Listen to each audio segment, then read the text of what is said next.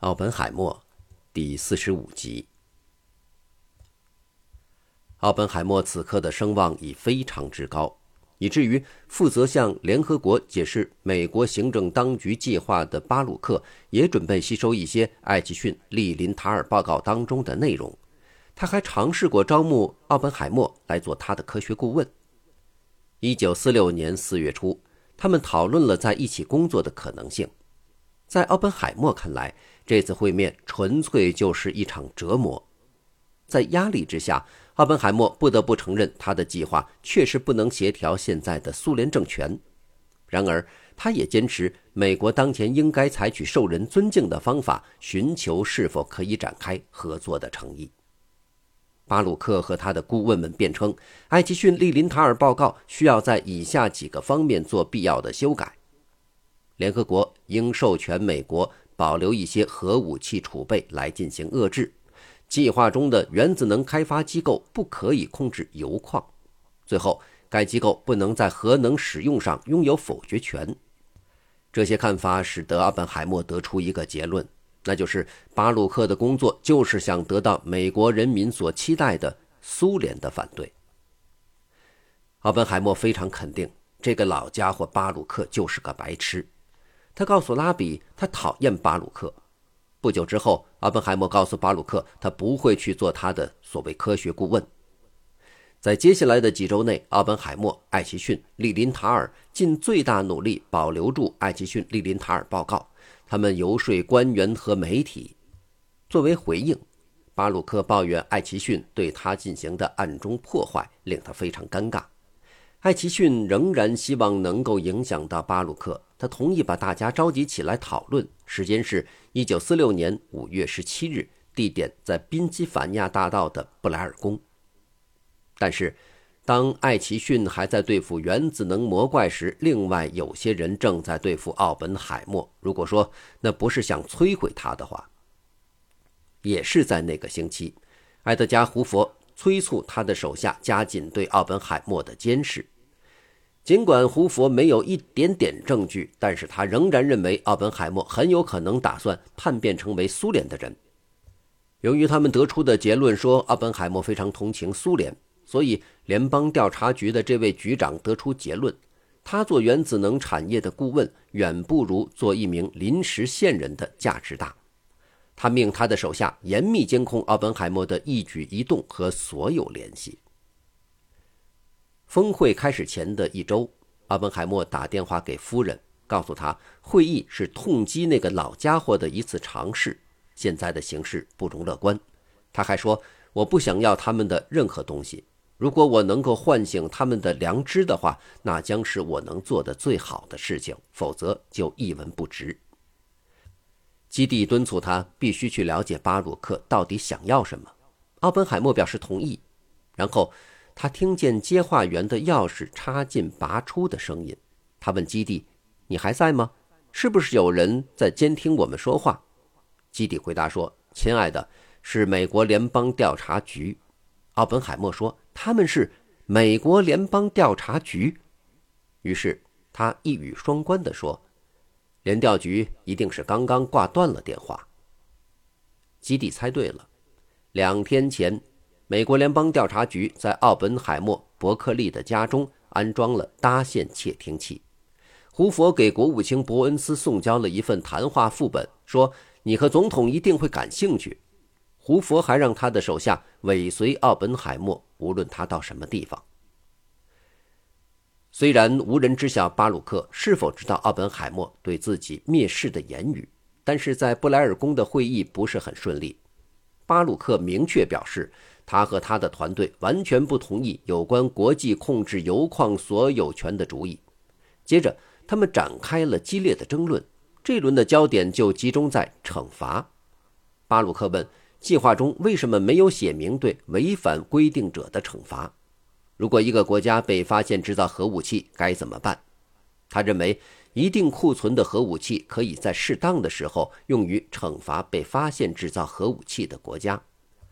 赫伯特·马克思说：“这个规定和艾奇逊利林塔尔报告的精神极不相符。”另外，马克思还指出，背叛的国家至少需要一年才能够准备核武器，因此国际社会将有足够的时间做出反应。巴鲁克仍然坚持，没有惩罚的法律是毫无用处的。他不顾众多科学家的意见，认为苏联绝不可能在二十年内制造出自己的核武器。据此，他得出结论：美国在任何时刻都没有理由放弃自己对核武器的垄断。最终，他交给联合国的是从根本上修订了的艾奇逊利林塔尔报告，内容是：苏联应放弃在安理会有关新成立的原子能机构中的否决权。任何违反规定制造核武器的国家都将受到核武器的攻击。在得到和平利用原子能的秘密许可之前，苏联必须接受一项有关它的铀原料的调查。艾奇逊和麦克洛伊强烈反对过早强调惩罚的规定。事实上，巴鲁克非常明显是在保持美国对核武器的垄断。而这种规定肯定会在几年之后毁掉整个计划，特别是在美国仍然在继续制造和试验原子弹的情况下，苏联绝不会同意这项规定。巴鲁克设计的这项协议根本不是为了合作控制核武器，而是专门为实现美国的核垄断。麦克洛伊非常气愤地说：“他坚持认为根本没有绝对安全的条件。”提出这项粗糙且机械的惩罚条款的建议是自以为是的。如果说共和党人麦克洛伊仅仅是气愤的话，那么奥本海默简直就是绝望。他在事情结束后给利林塔尔的一封信中说，他心情仍然非常沉重，并再次展现了自己的政治敏锐。奥本海默预测了整个过程是如何进行的，事实上也就是这么发展的。美国的部署会花费较长的时间，不会立刻推进这件事情的解决。他会送一份报告给安理会，而苏联会动用否决权拒绝合作。这样，我们就可以把苏联的行为解释为他们的战争企图。现在，有些人越来越希望把国家推向战争的深渊，先是从心理上，然后是事实上，而且这些人的数量还在增长。我们现在所做的恰恰符合他们的计划。军队指挥着国家的研究，抨击别人为赤色分子，对付所有劳工组织。首先是把美国产业工会联合会看成共产主义组织和叛国者。利林塔尔在之后的日记中记录了奥本海默的心碎一般的口气。奥本海默说话时以他特有的疯癫方式在屋子里走来走去。奥本海默告诉利林塔尔。他在旧金山和一位曾担任过苏联外交部长技术顾问的苏联科学家谈论过。这位科学家也强调，巴鲁克的计划是在保护美国的核垄断。奥本海默说，美国的计划就是准许美国无限期地保留核武器和核工厂，三十年或者五十年，只要美国愿意。如果美国想要苏联的油，或者只要苏联想利用这些核原料，它就有可能被检查，并被原子能发展机构控制。一九四六年六月十四日，巴鲁克向联合国陈述了自己的报告。非常戏剧性的是，他用双语宣读了报告，因为他认为他为世界提供了一个很好的选择：是快速解决问题，还是灭亡？正如奥本海默和其他人所预料的那样，苏联迅速否决了这个意见。莫斯科的外交官还提出了一个禁止核武器的生产和使用的简单协议。对于苏联的这个提议，奥本海默在电话中对基地说：“那还不错。”没有人对苏联动用否决权否决巴鲁克的计划感到惊讶。然而，奥本海默告诉他的夫人，他观察到巴鲁克大声地表示他有多么失望。奥本海默知道，那真他妈是一个愚蠢的表演。然而，正如奥本海默预测的，杜鲁门政府立刻否决了苏联的回应。谈判在之后断断续续地进行了好几个月，最终无果而终。这个阻止美苏两个超级大国之间无节制核军备竞赛的绝好机会，就这样化为泡影。即使后来有了进展。但是到那时，成千上万的核弹头已经被制造出来。奥本海默和他的许多同事都警告过巴鲁克，不要错失这个良机。艾奇逊之后生气地说：“都是巴鲁克坏的事儿，他真是非常出色的毁了整件事。”拉比也很直接地说：“所发生的一切太疯狂了。”几年之后，奥本海默1946年国际核控制方案的批评者们认为他在政治上非常幼稚，他们辩称斯大林永远不会接受调查。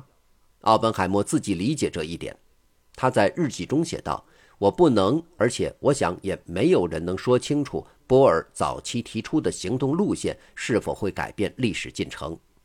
在对斯大林的了解这一点上，我从没有给人一点希望。我确实对他的行为习惯一无所知，但是波尔清楚他当时的行动创造了一个巨变。他从没说过另一次试验安排。”但是他脑海中有一个模式，我想，如果我们理智、清楚的、小心谨慎的同斯大林进行交流与合作，我们很可能早已经丢弃了我们无所不能的幻觉和我们关于秘密效应的错觉，并能使我们的社会朝着更加健康、更加适合人类生活的未来前行。那年夏末，利林塔尔在华盛顿的宾馆房间拜访了奥本海默。两个人一直谈到深夜。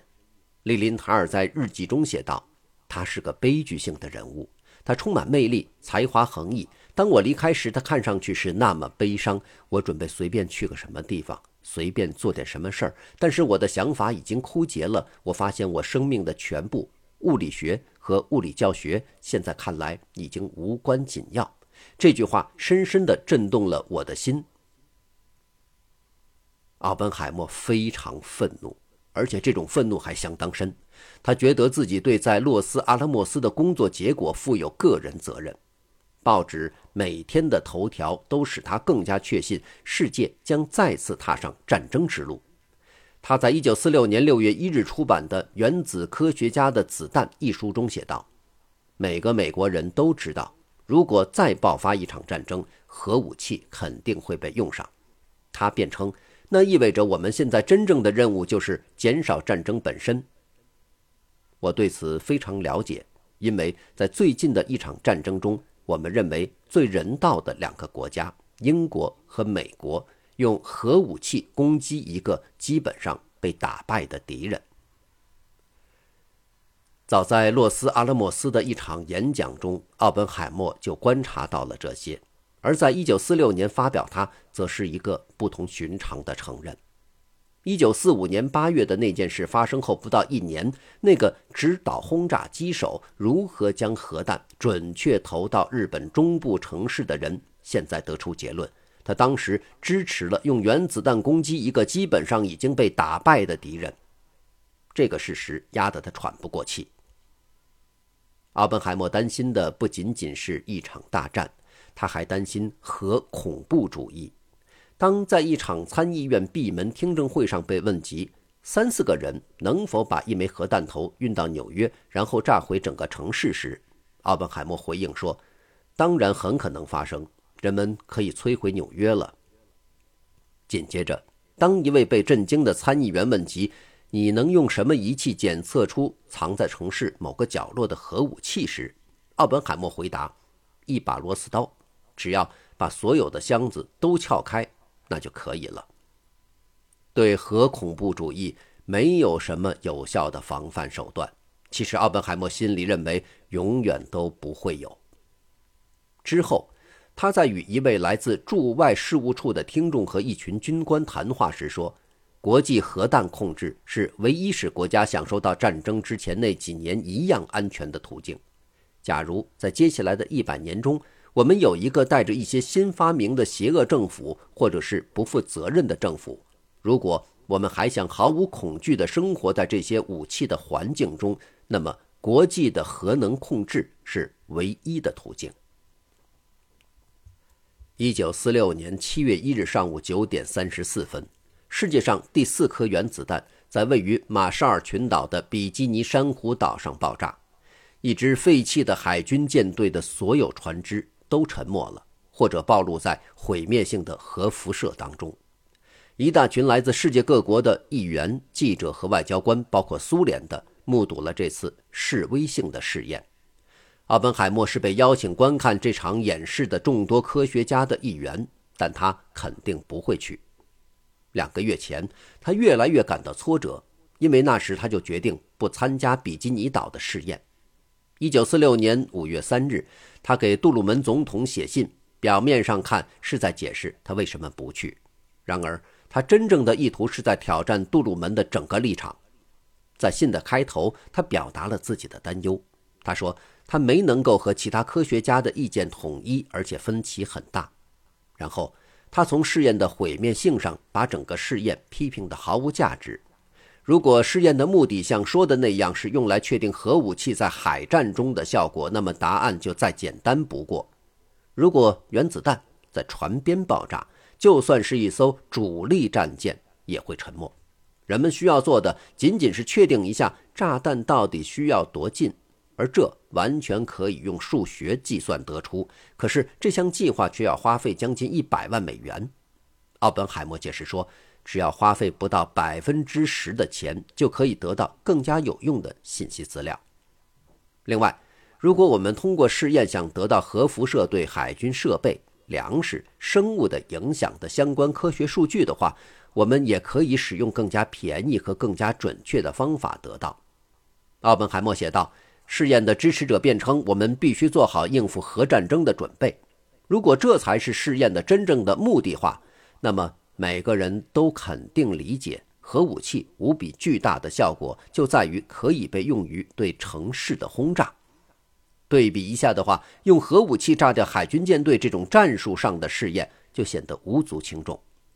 最后。”奥本海默质疑了：当我们促进国际社会削减核武器计划刚刚开始的时候，进行这种纯粹军事的核武器试验的正当性。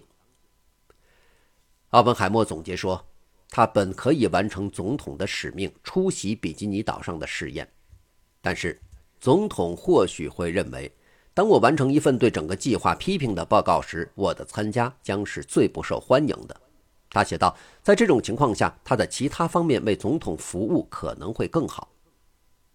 如果阿本海默认为他的这封信可以说服杜鲁门总统放弃或延期比基尼岛上的核试验的话，那就大错特错了。杜鲁门根本没有把注意力放在奥本海默的反对上，他只记得和奥本海默的第一次见面。